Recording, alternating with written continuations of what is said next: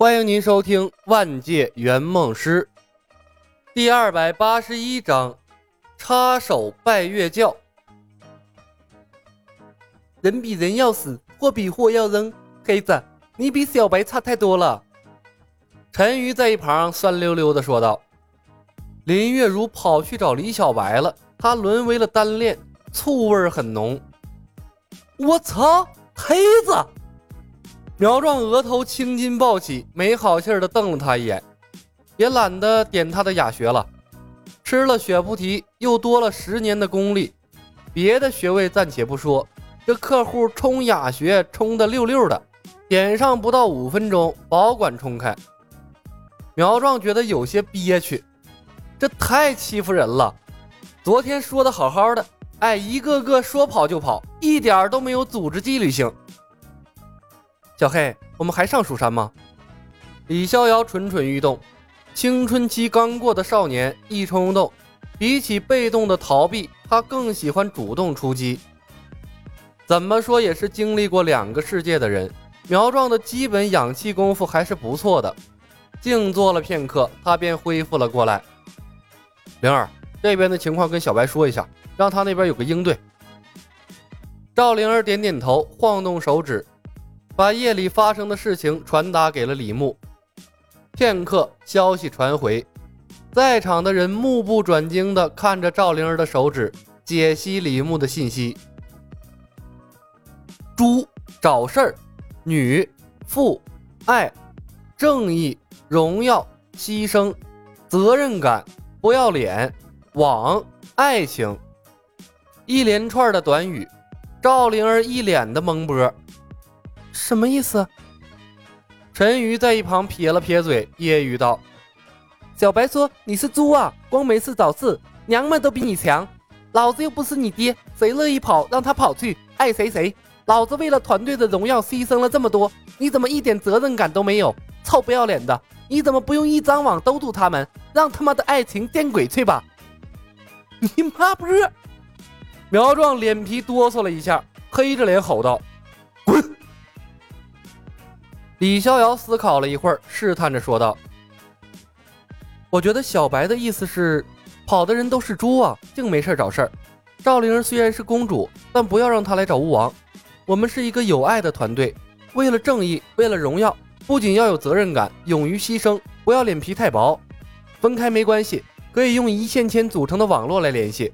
如果实在上不了蜀山，可以练行绝情剑。爱情可以放在最后。”爱情可以放在最后。赵灵儿用力地剜了一眼李逍遥，他的大部分理解和李逍遥一致，但关于父女和爱情观，他绝对不认同。他认为李小白的父女应该指的是让他认剑圣做爹那件事儿。苗壮扫过几人，没有说话。碍于赵灵儿的关系，李小白有些话不能明说。但李小白要表达的意思，他是明白了。你是猪啊，就不能给他们找点事儿干？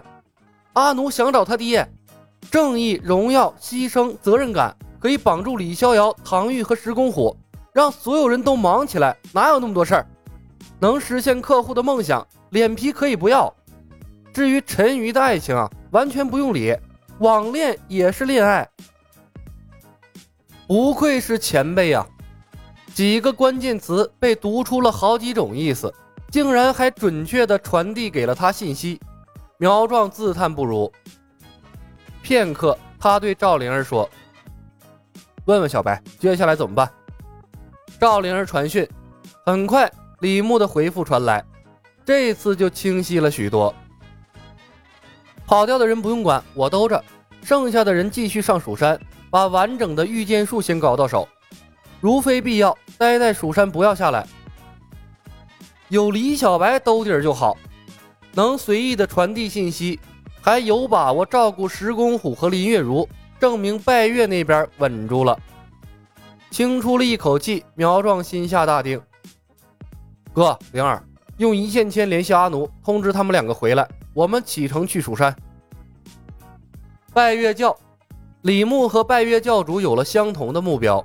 两人相处的非常融洽，像刘晋元一样，李牧成为了拜月教的教士，在教中的地位如日中天。所以苗壮搞出来的麻烦，在他的眼里根本不是事儿，无限拔高了拜月的目标，创世和灭世的难度呈几何级倍增。为了实现更高的梦想，拜月沉迷在知识的海洋中不可自拔，哪儿还有什么功夫理会主角团？可以说。只要李牧这个佞臣在拜月的身边，主角团永远都是安全的。虽然客户可能不太认可李牧的圆梦方式，但李牧一路走来一直在做好事儿，为各个世界的江湖安定做出了杰出的贡献。江湖和平奖应该颁给他。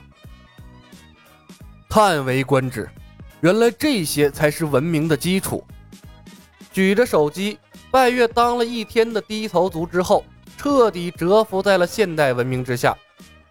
桌面的白纸上，密密麻麻地记录了许多知识点，大多是数学、天文学、生物学的基础知识。小白兄弟，原本我以为手机中存储的知识有限，对我的帮助可能不大，可我没想到，一个小小的手机里面，竟然能存储如此之多的巨著。比我的所有藏书加起来还要多。拜月教主无限感慨：“你们世界的智慧知识太多了，难怪能发展出如此辉煌的文明。我生错了世界呀！”教主，每一个辉煌的文明都是从一点一滴发展起来的。李牧也从拜月的书架上找到了许多有用的书籍，古术、仙术之类的居多。在我们的世界，有相当长一段时间掌握在社会高层的手中，愚昧的人占了大多数。直到近几百年，开放了思想和知识，建立了完善的工业体系，文明水平才飞速发展起来。工业体系，拜月教主放下了手机，怅然道：“小白兄弟，曾经我以为自己站在了世界的巅峰，但被你点醒。”我的人生突然失去了方向，一时之间竟然不知道该往什么地方走了，感觉有很多事情要做，却无从下手。教主，团队呀，你可能一直没有意识到团队的重要性。一个人哪怕再天才，力量也是有限的。李牧笑笑，给电量不足的手机接上了充电宝。拜月教在你眼里或许只是个工具。但是在我的眼里，这其实是一支优秀的团队，令行禁止，凝聚力非常强，稍加引导，便能为我们伟大的文明改造计划做出非常大的贡献。拜月教吗？想想那群愚昧的家伙，拜月嗤之以鼻。哼，小白兄弟，你出来可能不明白拜月教的情况。李牧说道：“教主。”哪怕是一片侧绸，一根搅屎棍都有它的用途，更何况我们拥有另一个世界的文明作为参照，并不是无中生有。真要发展起来，很快的，也许用不了几十年。拜月皱眉，可能吗？总要试试的。林牧说道：“教主，如今南诏国国力衰弱，近乎民不聊生。巫王视你为敌，却敢怒不敢言。”在外人看来，这可能是大逆不道，但在我看来，这是个好现象。我们可以直接忽略国君，从基础改变南诏国，争取把南诏国打造成一个强盛的科技产业国。本集已经播讲完毕，感谢您的收听。喜欢的朋友们，点点关注，点点订阅呗，谢谢了。